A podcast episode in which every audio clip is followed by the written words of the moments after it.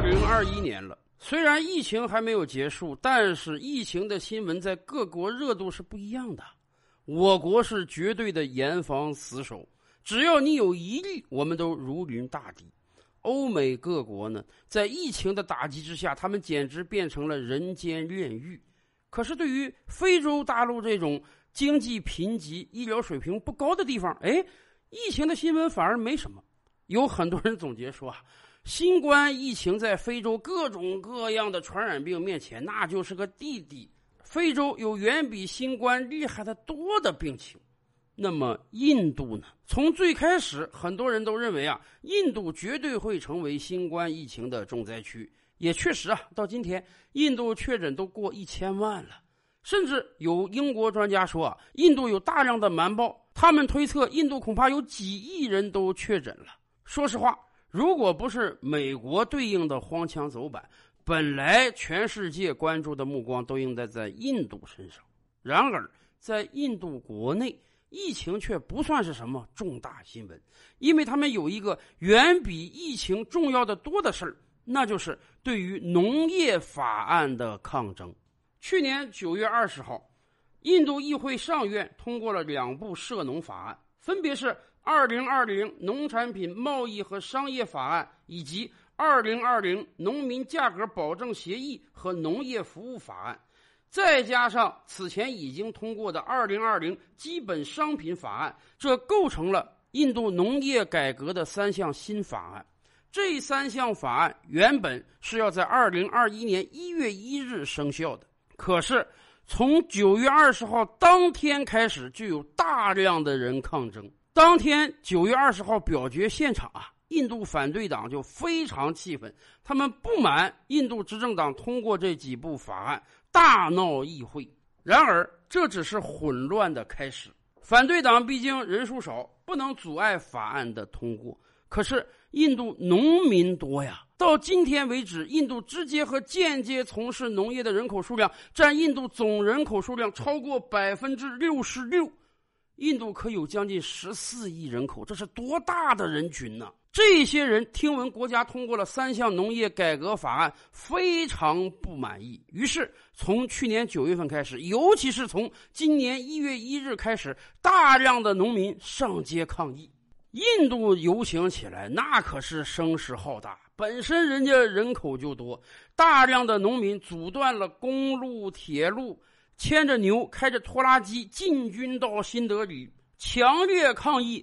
印度政府对于农业的这个改革，按道理讲，新冠疫情传播期间啊，人与人之间最好保持社交距离，最好不要出门，不要聚集。然而，对于印度农民来讲，还管得了你这些事儿吗？你这个疫情传播是一时的，农业改革是一世的，哪有人在乎什么疫情不疫情的？人家真正关心的是未来自己吃饭的饭碗还有没有啊？在印度大量农民的抗争之下，就在前两天，印度最高法院迫于无奈作出裁决，说这几份法案啊，可能多少有点问题。这样吧，暂时我们先不执行，我们重新去审查一下这份法案，听取印度农民的意见，再对这些法案做出调整。也就是说，印度农民长达半年的抗争终于起效果了。那么。我们倒是可以回头来详细聊一聊这几份法案到底为什么惹得印度老百姓这么不满呢？在过去十年，印度经济发展的确实还不错。如果不是这场疫情的打击啊，印度经济今年也一定会高歌猛进的。甚至这几年，西方媒体不是一直在吹捧印度吗？说他们将是下一个崛起的中国，可能用不了多长时间，印度就将取代中国。怎么可能啊？我们看看印度的经济结构就知道了。印度的工业体系不是很发达，近些年来呢接了一些代工的活可是，印度经济的主支撑还是农业。就像我们刚才讲的那样，印度有百分之六十六的人口直接或者间接从事于农业。咱们这么说吧，一个国家第一产业的从业人员多少，直接反映了这个国家经济的强弱。我们以往一提美国，大家都知道美国农业极其发达，美国那个农产品种出来，自己本国人根本吃不完，大量的喂牛喂羊，而且要大量的出口。可是美国这么强大的农业，美国的农业人口占全国人口大概只有百分之一而已。而印度呢？印度十几亿人啊，经常有吃不饱的时候，接长不短的还得从海外进口粮食。可是印度的农业耗掉了它人口百分之六十六啊！这一对比，大家就知道什么叫工业强国，什么叫农业弱国了吧？我国又何尝不是这样？改革开放之初，我们经常讲啊，十多亿中国人口有八亿农民。是的，我们大量的劳动力被耗费在了农田上。而今天，我们再看一看中国的经济，广大的乡村几乎我们看不到年轻人了。谁都明白，在农村出路很少，还得到城里打工才能真正赚到钱呀。这是没有办法的。一个国家从事农业的人口越多，这个国家肯定难以富强起来。所以啊，印度对于它的农业人口也很头疼，也希望通过大规模的农业改革来解放生产力、解放劳动力，让印度经济更上台阶。所以，莫迪领导之下通过了这几部涉农法案。法案的条款呢有很多，但有一个根本的思想宗旨就是。开放自由，允许印度农民以任意的价格自由的出售自己的产品。我们先讲讲印度现在的农业现状是什么样的啊？印度这几亿农民生产出大量的农产品，但是到了收粮环节呢，印度老百姓要把他的粮食卖给国家指定的中间商。这些中间商呢，都是印度全国农产品市场委员会所筛选指定出来的。当然，中间商多多少少人家得挣差价，否则中间商怎么存活呢？而且，为了保证农民有种田积极性啊，不会因为种田而破产，所以印度政府规定，虽然你这个农产品要卖给中间商，但是中间商要执行国家法律的规定。国家对各种农产品设定了很多基础保护价格，你的收购价格只能高于这个价，不能低于这个价。在很多年份，基础保护价格实际上是远远高于市场零售价的。也就是说，一方面，印度农民只能把农产品卖给中间商，好像受到了剥削；而另一方面，国家保护价格实际上等于给了农民大量的补贴。而莫迪的改革就要抽掉这个中间商。莫迪的意思是说，你看，只有自由竞争啊，才能让市场更进步。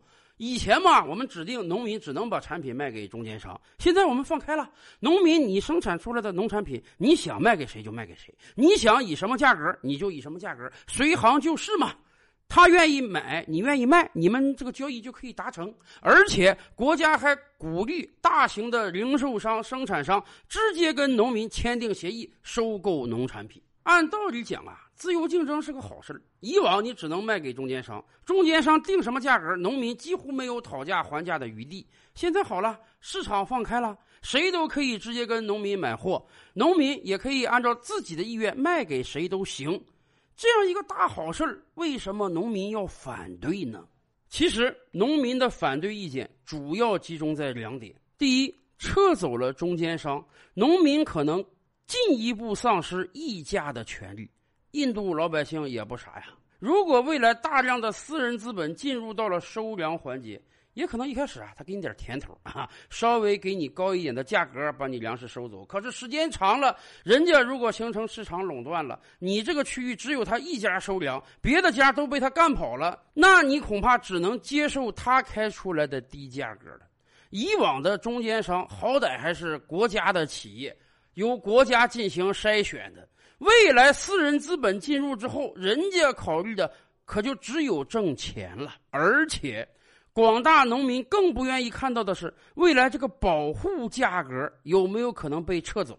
虽然去年法案通过之后，莫迪马上就口头承诺啊，哎，我们这个最低保护价格是不会撤走的，以后国家还是会大量补贴农业的。可是。印度老百姓也明白他们政府的做派，只要这个事儿没写到法律中去，随时随地政府就可以变卦。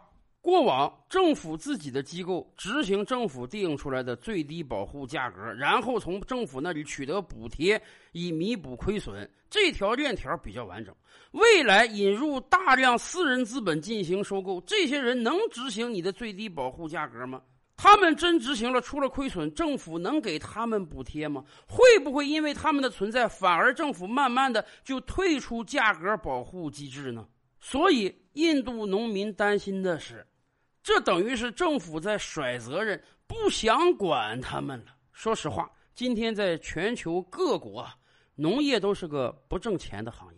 即便美国，他们对于农业也是有着大量的补贴的。印度政府也是这样啊。为了保持农业的稳定，印度每年拿出几万亿卢布来补贴农业，来制定保护价格，敞开收购。